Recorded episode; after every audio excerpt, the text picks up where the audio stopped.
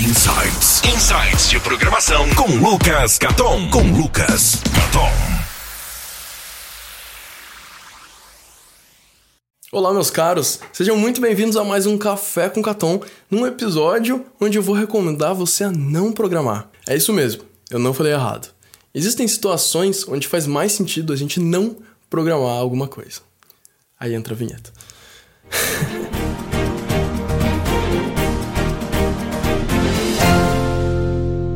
Meu nome é Lucas Caton eu ajudo pessoas a começarem a programar e alavancarem as suas carreiras. No episódio de hoje, eu vou responder uma pergunta de um aluno meu que perguntou sobre e-commerces. Ele disse que está tentando pegar um freela e está pensando se ele, se ele consegue fazer. Ele, ele tinha algumas dúvidas, mas uma dúvida em particular a principal dúvida dele, na realidade, era se valeria a pena ele fazer do zero ou se valeria ele pegar uma gem, pegar alguma coisa pronta. E eu tenho uma opinião muito forte em relação a isso. É, na verdade, eu vou dar uma resposta meio.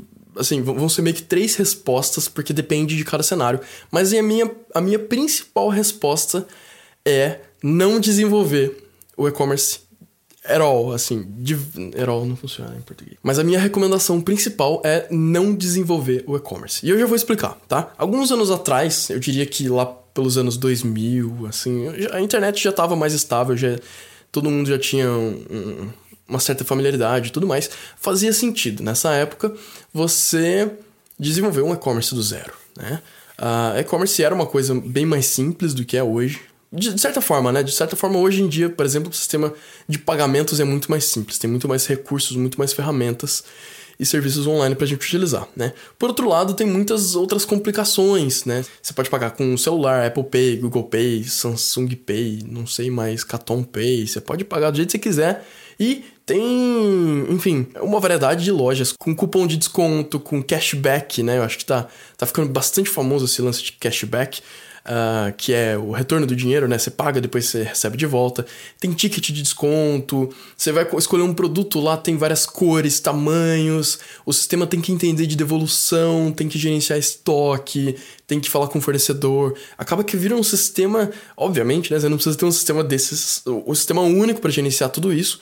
Você pode ter sistemas diferentes, mas o seu cliente vai querer gerenciar tudo de uma vez. Não faz sentido ele ter, sei lá, gerenciamento de estoque separado, por exemplo.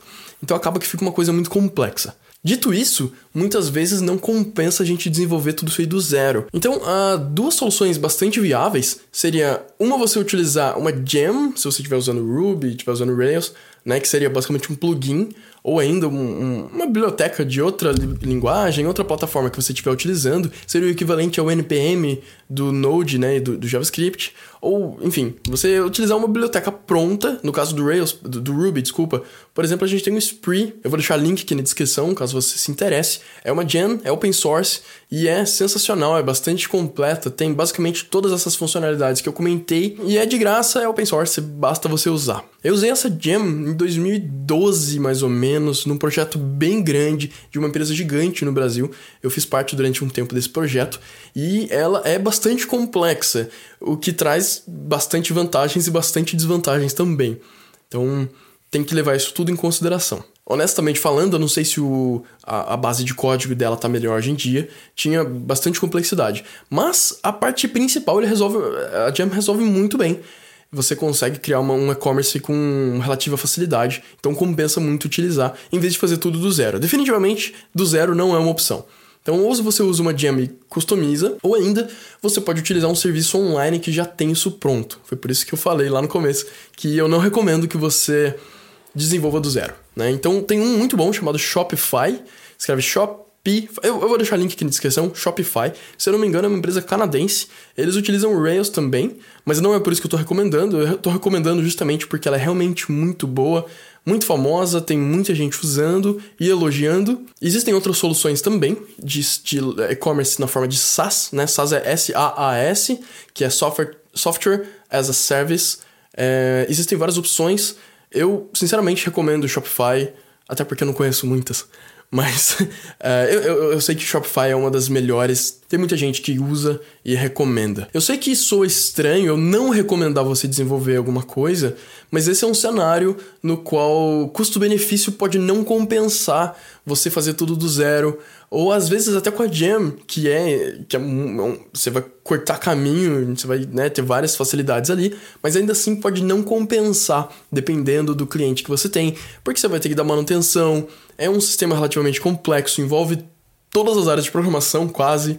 Enfim, é uma coisa que às vezes não compensa uh, em termos de custo-benefício. Já utilizando alguma jam, como o Spree que eu comentei, pode começar a ficar mais interessante. Aproveitando, se você não conhecia o Spree, essa jam, deixa um like aí. E se você já conhecia, deixa um like do mesmo jeito aí como agradecimento. Vai, custa nada. Agora, tudo pode ser um pouco diferente se você estiver querendo estudar. Se você quer criar um e-commerce e o seu objetivo é aprender tudo que envolve, porque são várias tecnologias diferentes, né? Você vai estudar background jobs, você vai estudar os layouts, você vai ter que estudar um pouco de performance. Então é, uma, é um tipo de sistema relativamente complexo de ser feito, ainda mais se for um e-commerce que vai ter muitos acessos. Então é uma coisa que dá para estudar muito, você vai aprender muito se você fizer. Então, se o seu objetivo é aprender, se você ainda não tem muita familiaridade com o desenvolvimento, eu realmente recomendo que você faça para você aprender. Vai surgir muita dúvida e, enfim, você vai aprender muito.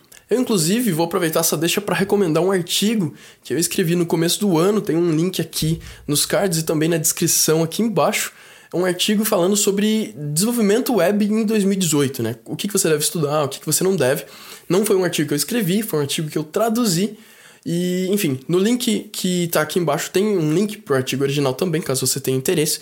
É um artigo bastante completo com tudo que está sendo utilizado em 2018 e talvez possa te interessar. Então é isso, eu vou ficando por aqui e eu gostaria de te perguntar o que, que te foi mais útil nesse episódio. Deixa nos comentários aqui qual sacada você mais gostou, tá certo? Se você tiver uma dúvida e quiser que eu responda em algum episódio futuro, deixa aqui nos comentários também, tá? Que eu tô selecionando os comentários mais relevantes e, quem sabe, eu não leio o seu comentário, a sua dúvida e respondo aqui no próximo vídeo. Então é isso, vou ficando por aqui, a gente se vê na próxima vez. Um grande abraço, tchau, tchau!